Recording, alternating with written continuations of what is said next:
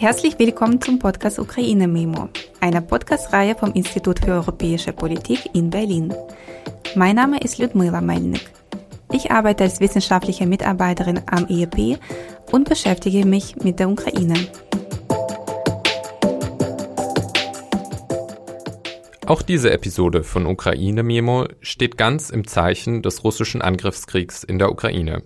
Diesmal nehmen wir die gesellschaftlichen Dimensionen des Krieges genauer in den Blick.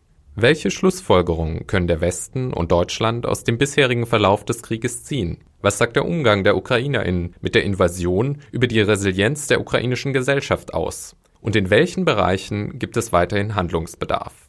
Diesen und anderen Fragen widmet sich Ludmila Melnik im Gespräch mit unserem heutigen Gast. Das Gespräch wurde aufgezeichnet am 1. April 2022. Mein Name ist Arthur Molt und ich arbeite im Projektteam des German Ukrainian Researchers Network am IEP Berlin.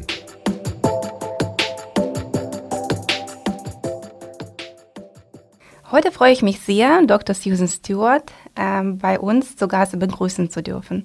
Frau Stewart ist Senior Fellow bei der Stiftung Wissenschaft und Politik in Berlin Ihre Forschungsschwerpunkte sind Innen- und Außenpolitik der Ukraine sowie EU-Russland-Beziehungen. Du machst momentan ein Sabbatjahr. Daher freut es mich besonders, dass du dir für dieses Gespräch Zeit genommen hast. Hallo, ich freue mich auch. Ja, wir kennen uns schon seit langem. Ich würde vorschlagen, wir duzen. Sehr gerne. Ich würde heute mit dir, ich glaube, mehrere Themen aufgreifen mit Blick auf die Ukraine. Ähm, einmal würde ich ähm, darüber sprechen, ähm, auch über die ersten Einschätzungen, die wir jetzt sehen können, aber auch darüber, welche Dimension dieser Krieg hat und welche Lehren wir aus der äh, aus dem russischen Vorgehen für den Westen, aber auch für Deutschland ziehen können. Und in diesem Zusammenhang möchte ich dann dich fragen, gab es Momente, die dich überrascht haben? Ja, ich würde sagen, vor allem zwei Momente haben mich überrascht. Also erstens ähm, das Performance der russischen Armee, also diese Schwäche, die wir bei dem Einsatz gesehen haben in mehreren Hinsichten, aber nicht nur äh, von der Armee, sondern grundsätzlich, was dahinter steckt. Für mich ist das Russland oder das russische Regime die Ukraine wieder falsch eingeschätzt hat. Und ich finde, das ist etwas, was sich über die Jahre hinzieht äh, in Bezug auf die politische Lage, zum Beispiel die Rolle von äh, Janukowitsch in über mehrere Jahre, ähm, auch äh, die Rolle von ähm, Viktor Medvedchuk, den Russland sehr äh, stark unterstützt hat und Putin persönlich oder auch die Rolle der ukrainischen Gesellschaft und Zivilgesellschaft. Ich finde, äh, was sozusagen hinter dieser Fehleinschätzung steckt, ähm, das zur Folge hat, dass die Armee ähm, so schlecht vorbereitet war, ist eben ein, also sind viele Missverständnisse oder ähm, ja, Unverständnis über die eigentliche Lage in der Ukraine. Und der zweite Aspekt, äh, der mich überrascht hat, ist tatsächlich die äh, Antwort des Westens darauf. Ich finde, wir hatten eine sehr starke und koordinierte Antwort. Das konnte natürlich kommen, weil äh, man vorbereitet war, zumindest wenn man äh, den Aussagen der USA geglaubt hat, dass der Krieg kommt. Also man konnte halt diese Pakete von Sanktionen tatsächlich im Voraus vorbereiten. Aber dennoch finde ich die so äh, die Wucht, mit der das jetzt gekommen ist, ähm, hat mich äh, dennoch überrascht. Das ist ein sehr interessanter Punkt mit, äh, mit der Fehleinschätzung. Das stimmt. Ich habe das Gefühl, wir haben zu tun mit einem autoritären Staat, wo auch äh, diejenigen, die äh, im Kreis von Putin sind, auch Angst haben, äh, richtig zu berichten. Und äh, der nächste Punkt, äh, dass man wirklich ähm, die Ukraine so eher als russische Bevölkerung einschätzt. Ich habe noch damals, als äh, der Maidan 2014 war, äh, auch festgestellt, dass man ähm, gar nicht äh, diese Maidan-Bewegung richtig ähm, verstehen konnte oder was auch falsch gemacht äh, wurde, auch von der Seite der, von, von der Seite von Janukowitsch, dass man zum Beispiel die Gewalt gegen die ukrainische Bevölkerung angewendet hat. Ich glaube, noch äh, andere Punkte haben mich überrascht. Das war nämlich die Kommunikation äh, seitens der Ukraine, die politische Kommunikation. Wir haben jetzt neue Formen der Kommunikation, würde ich sagen. Der ukrainische Präsident versucht, in jedem Parlament aufzutreten. Er bereitet auch ähm, sehr gezielte Reden vor und versucht dadurch auch nicht nur das Parlament sozusagen in die Geschehnisse äh, oder für die Geschehnisse zu sensibilisieren, aber auch die Bevölkerung in, in, in verschiedenen Ländern. Äh, und der nächste Punkt, das war, ich glaube, die Digitalisierung. Wir wissen ganz genau, dass als ähm, noch vor ein paar Jahren hat die Ukraine sehr stark oder sehr viel Wert darauf gelegt, ähm, sehr viele Dienstleistungen zu digitalisieren. Und wir sehen auch jetzt im Krieg, dass der ukrainische Staat bereit ist, ähm, auch weiterhin digital sozusagen vorzugehen, indem verschiedene Apps geschaffen werden und die ukrainische Bevölkerung kann zum Beispiel die Informationen über die zerstörten Häuser schicken oder die zerstörte Infrastruktur. Ich glaube, diese Fähigkeit auch in Krisenzeiten neue Dienstleistungen oder Neues, ähm, nicht nur das aufrechtzuerhalten, was wir hatten, aber auch Neues zu, äh, zu schaffen, das ist schon eine sehr hohe Leistung des Staates, aber auch der Menschen. Ähm, wie es dazu kommen kann, kann ich noch nicht erklären. Vielleicht ist es auf die Gesellschaft zurückzuführen, auf die ukrainische Gesellschaft, aber das ist das, was mich persönlich sehr überrascht hat und das zeigt auch, dass die Ukraine resilient ist. Also ich bin mit vielem einverstanden. Ich denke, es ist wichtig zu sehen, dass die, dass in Russland, also das Regime und Putin, äh, glaube ich, äh, persönlich einfach die Rolle der Gesellschaft äh, nicht wahrnimmt. Also weder in Russland noch in der Ukraine. Und es ist die Tendenz da, also die Gesellschaft oder Teile der Gesellschaft nicht als äh, eigenständige Akteure zu sehen und immer alles auf externe Akteure aus dem Westen zu schieben. Ähm, zur äh, Rolle der Gesellschaft. Manchmal habe ich das Gefühl, dass wir sogar im Westen das nicht richtig verstehen, welche ähm, Rolle die ukrainische Gesellschaft spielt und die ukrainische Bevölkerung. Und äh, mit Blick auf die Gesellschaft vielleicht der letzte Punkt, was ich immer auch ähm, nicht erklären kann, aber was ich immer beobachte, dass wir mit der, in der Ukraine mit einer horizontalen ähm, so Initiativen zu tun haben, die zum Beispiel vor, von unten kommen. Äh, das haben wir auch beim, ähm, beim ersten Tag des offenen Angriffskrieges erlebt, wo so viele Menschen sich ähm, dafür entschieden haben, in die Armee zu ziehen oder äh, die, Ukra äh, die Ukraine in verschiedenen anderen Bereichen zu unterstützen. Und diese Initiative und auch das Gefühl, wir wollen mitsprechen, ist immer da. Und das manchmal äh, fehlt mir in all diesen Diskussionen über die Ukraine, wo dann entschieden wird, wie kann die Ukraine zum Beispiel diesen Konflikt und wie kann auch die, diesen Konflikt lösen und welchen Einfluss wir auf Russland haben können. Ja, das ist sehr spannend. Äh, ich glaube, über die Gesellschaft kann man in der Ukraine noch separat äh, diskutieren. Ich würde mit dir noch eine andere Frage aufnehmen, nämlich wenn wir über verschiedene Dimensionen dieses Krieges nachdenken. Ich habe das Gefühl, wir haben wirklich mit zwei Dimensionen des Krieges zu tun. Einerseits diese Dimension ähm, der, äh, der Konflikt zwischen dem Westen und Russland und nicht zwischen, zwischen der NATO und Russland. Ich glaube, da hat Russland einfach Vorwände konstruiert und jetzt äh, ist an allem sozusagen NATO schuld. Aber für Russland geht es eigentlich darum, die, äh, den Westen an sich und die Demokratie an sich zu zerstören. Und die zweite Dimension ist nämlich dieser Konflikt zwischen der Ukraine und Russland. Oder besser gesagt zwischen Russland und der Ukraine, äh, in dem ich, äh, in dem äh, die Ukraine eher so eine identitätsstiftende Rolle für Russland äh, spielt. Und ähm, ich glaube, würde Russland die Ukraine oder ähm, würde es dazu kommen, dass Russland die Ukraine aus ihren äh, Einflusssphären verlieren würde, dann würde das eine totale Änderung in der Identitätspolitik auch für Russland bedeuten. Ähm, was, äh, inwieweit kannst du dem zustimmen oder vielleicht äh, betrachtest du das anders? Also ich sehe diese beiden Dimensionen auch. Allerdings würde ich vielleicht noch eine dritte hinzufügen, weil ich finde, äh, gerade im Fall Russlands äh, ist dieser Nexus zwischen der Innen- und der Außenpolitik sehr, sehr wichtig. Und deswegen sollte man immer damit äh, anfangen oder zumindest hinschauen, was passiert in Russland, ja, und im Kopf haben, dass für das Regime äh, das Wichtigste ist äh, der Machterhalt.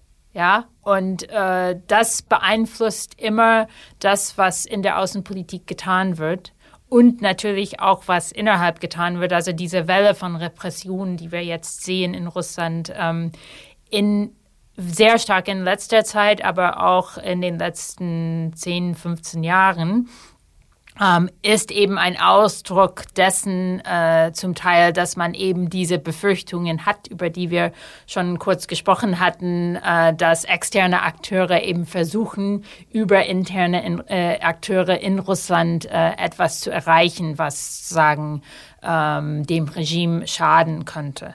Und also von, von daher würde ich schon äh, diese, diese interne Dimension äh, mit hineinziehen. Dann kommt natürlich äh, das, was du angesprochen hattest mit ähm, der Rolle der Ukraine für Russland im russischen Denken. Ähm, sicherlich auch eingebettet in diese regionale Dimension. Das heißt, dass Russland ähm, äh, tatsächlich über diese Einflusssphäre verfügen will und meint, das steht Russland zu, eine solche Einflusssphäre, äh, weil Russland, Russland eine, eine Großmacht ist und äh, zu einer Großmacht gehört eben eine solche Einflusssphäre. Und innerhalb von dieser Einflusssphäre äh, spielt die Ukraine, glaube ich, eine Sonderrolle. Äh, erstens, äh, weil sie natürlich ähm, in, in, im Vergleich zu den anderen Ländern in der Region, also zu den anderen postsowjetischen Ländern, wenn man überhaupt diesen Adjektiv noch benutzen kann, ähm, die Ukraine ist sehr groß, sie ist äh, strategisch äh, wichtig. Äh, da waren auch sehr wichtige ähm, industrielle äh, Aspekte äh, so für die Entwicklung innerhalb der Sowjetunion, für die Produktion, aber darüber hinaus gibt es eben auch diesen kulturellen Aspekt. Ja, also das ist ein slawisches Land, äh, da ist äh, da daraus entstand die die Kiewer Rus, äh, also historisch gesehen, aber auch sozusagen, glaube ich, mental für viele Russen und Russinnen und auch innerhalb des Regimes äh, ist diese Idee, sich von der Ukraine zu trennen, einfach undenkbar und ähm, wie du meintest, tatsächlich mit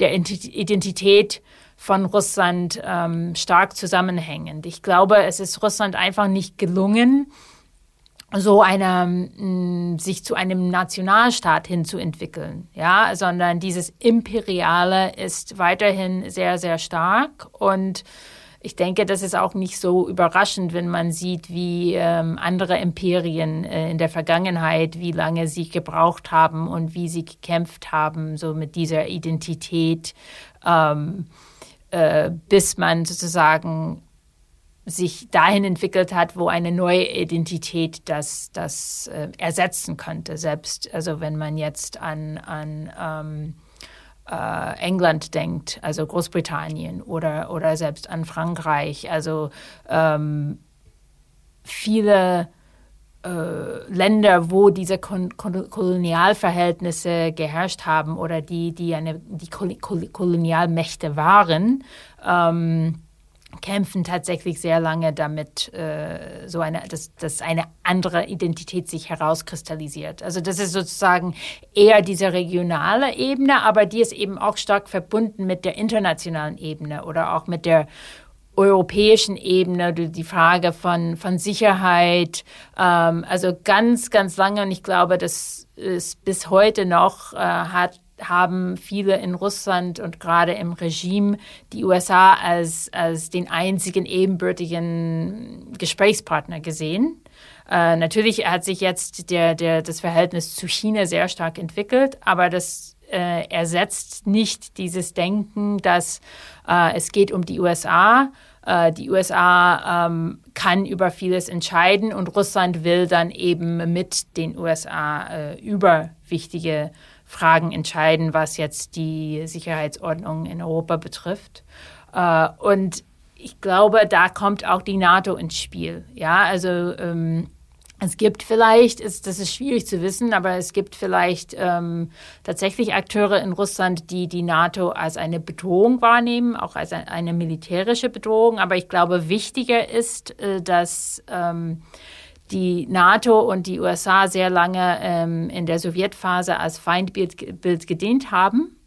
Und äh, ja, das, das bleibt einfach äh, in der Mentalität und das wird auch aufgegriffen äh, teilweise und instrumentalisiert. Von daher würde ich jetzt nicht sagen, jetzt das mit der NATO ist, äh, ist lediglich ein Vorwand, aber das bettet sich ein in diese, ähm, in diese komplexere Lage mit diesen unterschiedlichen Ebenen. Ich glaube, man, wenn wir ja jetzt langsam so auch zu der Propaganda ein bisschen kommen. Ich glaube, was Russland sehr gut gemacht hat, ähm, auch mit Blick auf die NATO oder ähm, mit Blick auf die Ukraine, dass man so die Propaganda entwickelt hat, dass man die Narrative aufgenommen hat, äh, welche auch eine gewisse Unterstützung in der russischen Bevölkerung finden können.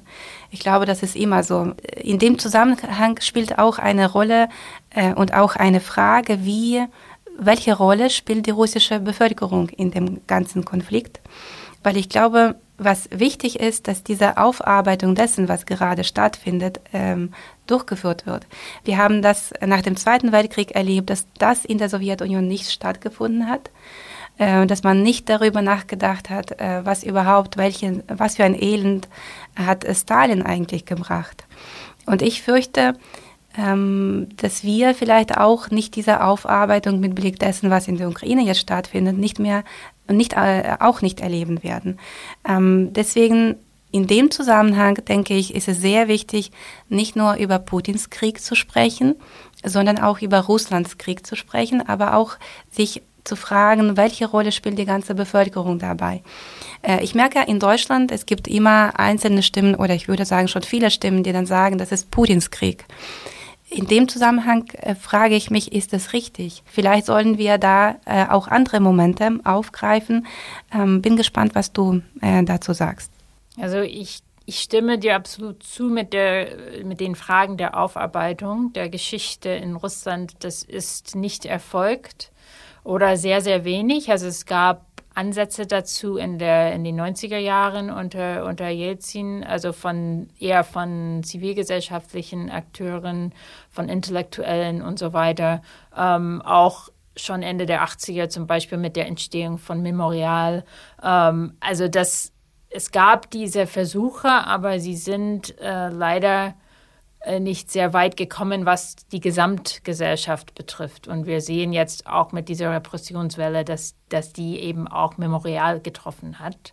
Ähm, ich glaube, dass die, das Regime, also vor allem unter Putin, äh, überhaupt nicht daran interessiert war, also eine Aufarbeitung ähm, einzuleiten. Und das ist auch ein Grund, weswegen es halt wirklich sehr lange, lange, sehr lange dauern wird, ähm, bis wir sozusagen ein anderes Russland haben. Also weil es nicht nur um äh, diese obere Ebene geht, sondern auch um das Denken in der Gesellschaft. Und ja, das, das beunruhigt mich. Und gerade jetzt in der Zeit, ähm, wo ich sehe, dass äh, in der ukrainischen Debatte ähm, immer stärker kommt, eigentlich ist die russische Gesellschaft mit daran schuld. Ich denke, man muss wirklich sehr differenziert äh, die Sache betrachten, weil ähm, selbst was jetzt die Führung angeht oder Teile der Führung, wissen wir oder zumindest es gibt Indizien, dass äh, Putin das relativ alleine oder in einem sehr, sehr engen Kreis entschieden hat äh, mit dem Krieg und dass äh, tatsächlich er, er wurde nicht, äh, er wurde falsch informiert äh, von dem Kreis äh, um ihn herum, was jetzt auch die Opposition in der Ukraine angeht. Aber wir, wir wissen auch, dass es ähm, oder wiederum, ich soll sagen, es gibt Indizien, weil äh, wissen können wir ne, relativ wenig. Das ist intransparent, was in diesen Kreisen geschieht. Aber es gibt äh, Indizien dafür, dass ähm, äh, auch innerhalb des Militärs, also wir haben gesehen, dass ehemalige Militärs sich sogar gemeldet haben vor dem Krieg und davon abgeraten haben.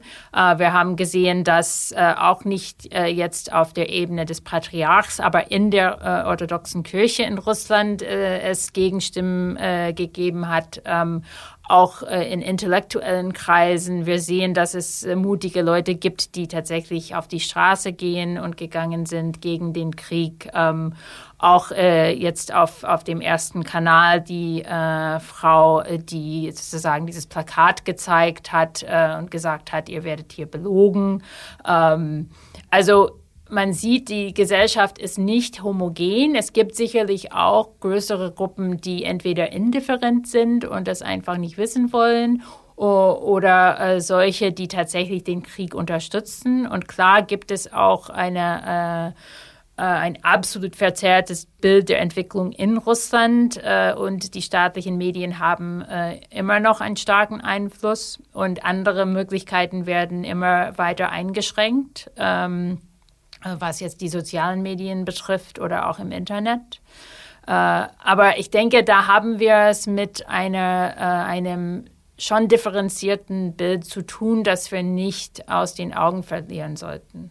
Ich glaube, was mir fehlt in der Analyse, muss ich wirklich zugeben, welche Motive stecken dahinter. Weil zum Beispiel mit Blick auf Marina Ovsjanikova, äh, die Redaktorin, äh, die, die, du jetzt erwähnt hast beim ersten Sender, ähm, der gilt als Kreml-treuer Sender und sie hat mehrere Jahre als Redakteurin bei ihm gearbeitet.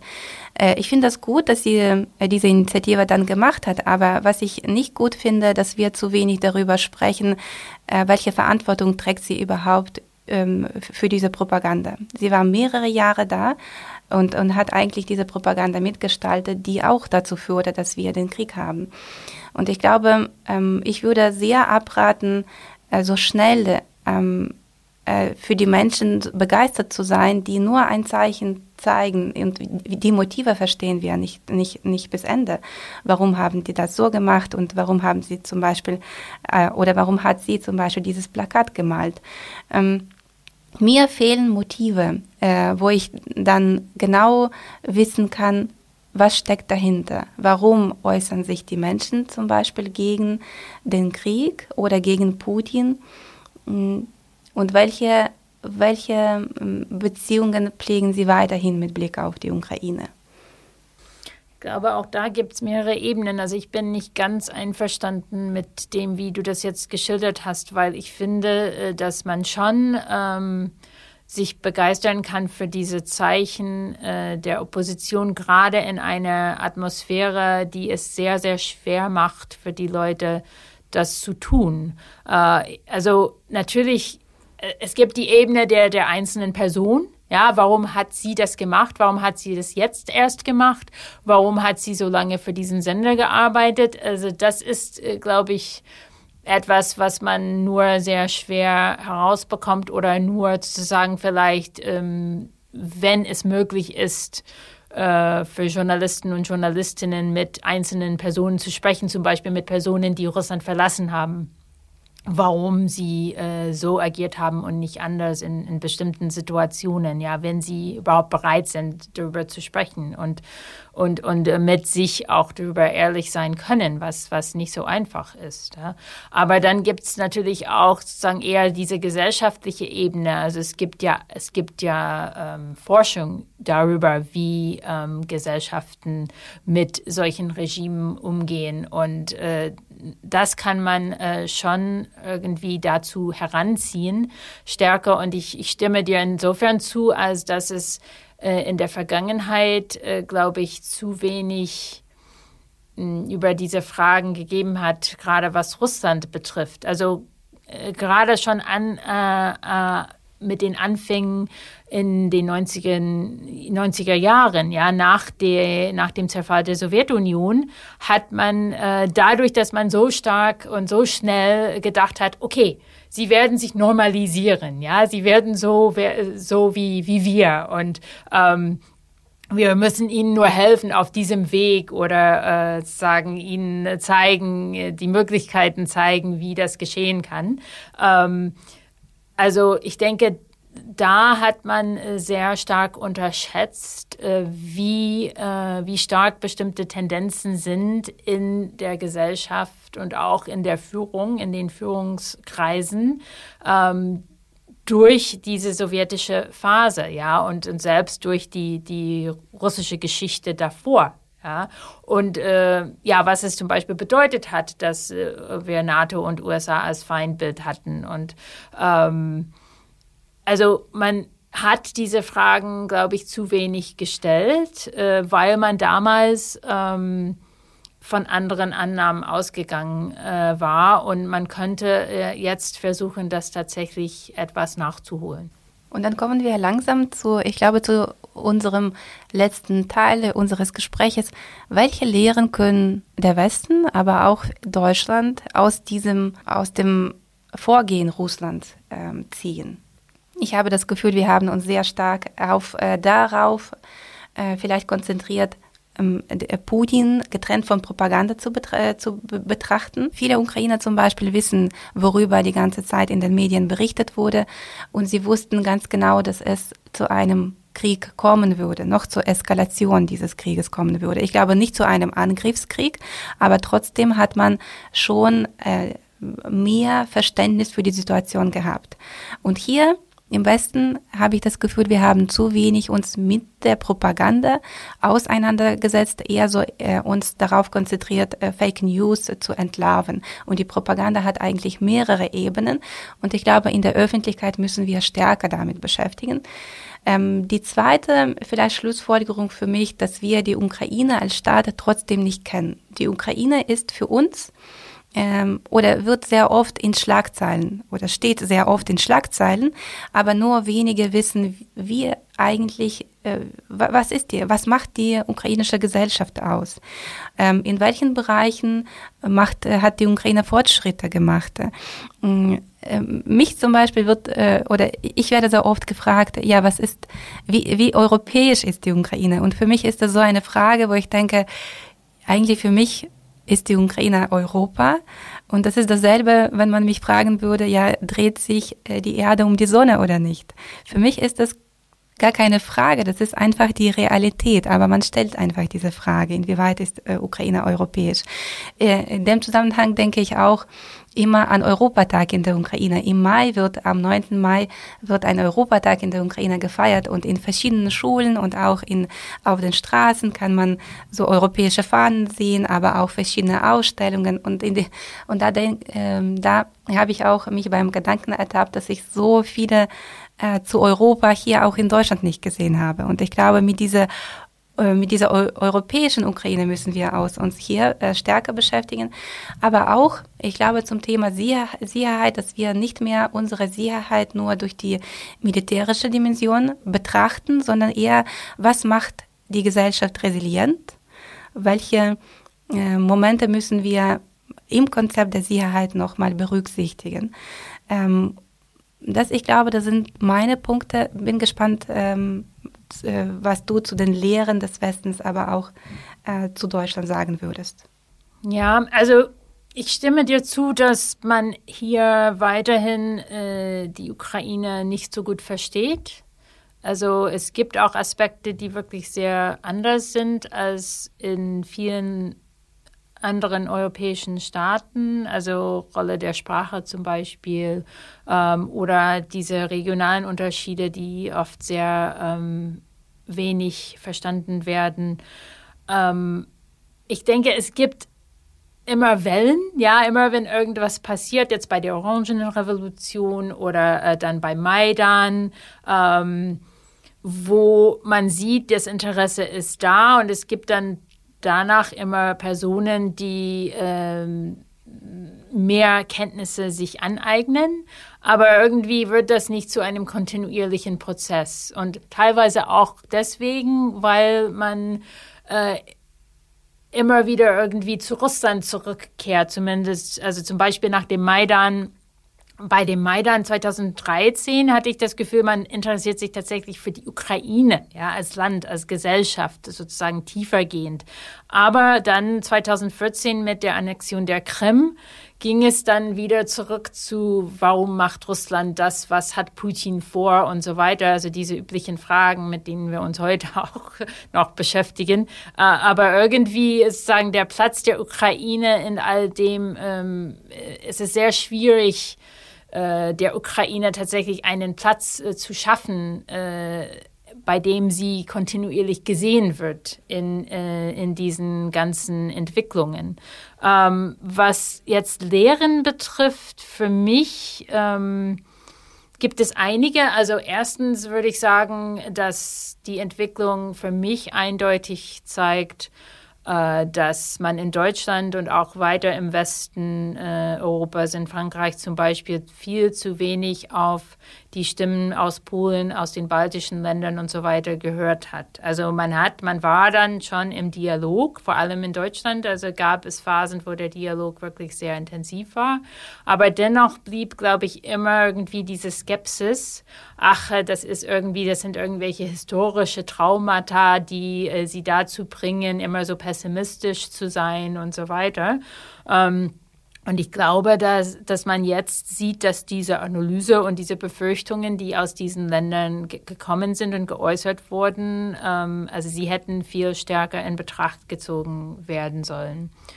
Und ähm, also was Deutschland betrifft, da finde ich diese Umkehr der Politik wirklich ganz, ganz erstaunlich, ehrlich gesagt. Also ähm, und unerwartet für mich. Das gehört vielleicht eher so äh, zu den Überraschungen, die äh, wir besprochen haben. Aber was ich, was ich denke, ist, dass also eine zweite Lehre für mich wäre, dass ähm, Deutschland, aber auch andere äh, jetzt noch stärker sehen sollten, dass die Ukra in der Ukraine tatsächlich für die Werte gekämpft wird, die ähm, die EU äh, behauptet äh, zu, zu vertreten. Ja? Und deswegen äh, ist es ganz wichtig, dass man weiterhin und auch nicht nur kurz, sondern auch mittel- und langfristig eben ähm, über weitere Unterstützung für die Ukraine äh, nachdenkt, aber nicht nur nachdenkt, sondern das auch dann tatsächlich implementiert.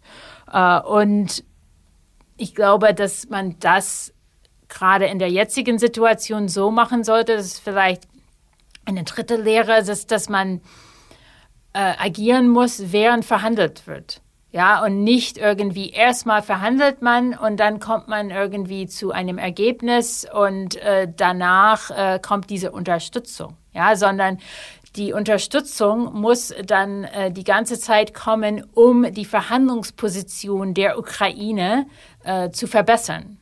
Äh, das ist auch etwas, was, also Russland macht das ständig, ja, irgendwie äh, sozusagen äh, kämpfen oder Gewalt einsetzen, um äh, äh, zu einer besseren Verhandlungsposition zu kommen, um dann äh, mehr für die russische Seite in den Verhandlungen zu erreichen. Das haben wir auch gesehen in diesem Minsker Prozess, ja, 2014, 2015, wo äh, dann ähm, die Vereinbarungen getroffen worden sind, einfach aus der Not heraus, weil äh, die, die russische Seite zusammen mit den sogenannten Separatisten so eine Lage geschaffen hatte, dass die Ukraine einfach gezwungen wurde, auf etwas, sich auf etwas zu einigen, was nicht besonders vorteilhaft war.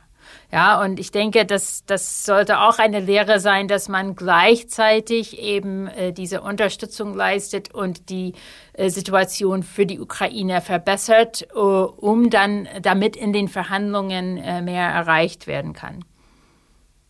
Und äh, vielleicht eine, eine letzt, ein letzter Punkt äh, tatsächlich, was die Sicherheitsordnung in Europa betrifft. Also das Darum wird es sehr stark gehen in den kommenden Monaten und Jahren.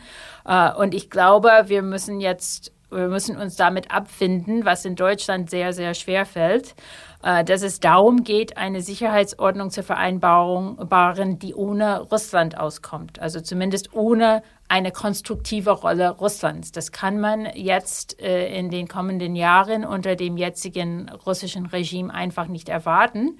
Und wie wir besprochen haben, äh, wird es auch in Bezug auf eine, eine richtige Änderung auch sehr, sehr lange dauern. Das heißt, wir wissen nicht, was nach Putin kommt, aber es muss nicht unbedingt ähm, und wird wahrscheinlich nicht sofort irgendwie ähm, radikal besser werden aus deutscher oder, oder westlicher Sicht.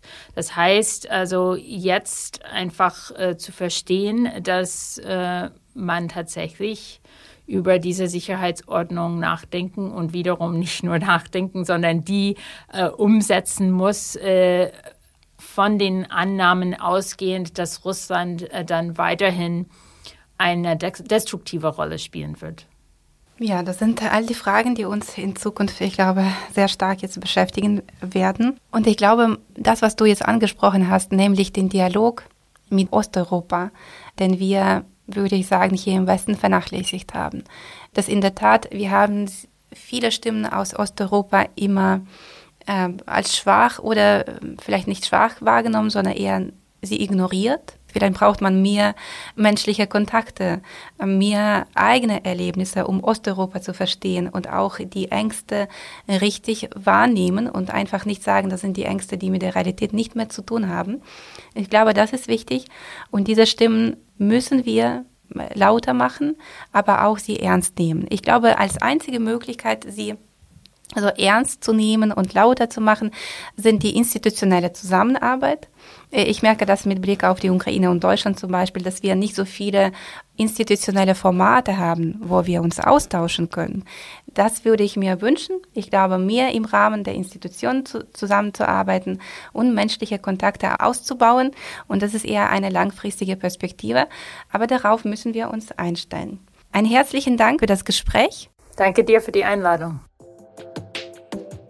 In der nächsten Episode von Ukraine Memo sprechen wir mit Volodymyr Sheiko, dem Direktor des Ukrainian Institutes in Kiew, über die Rolle der Kultur in Zeiten des Krieges. Abonnieren Sie unseren Podcast, um die nächste Folge Ukraine Memo nicht zu verpassen.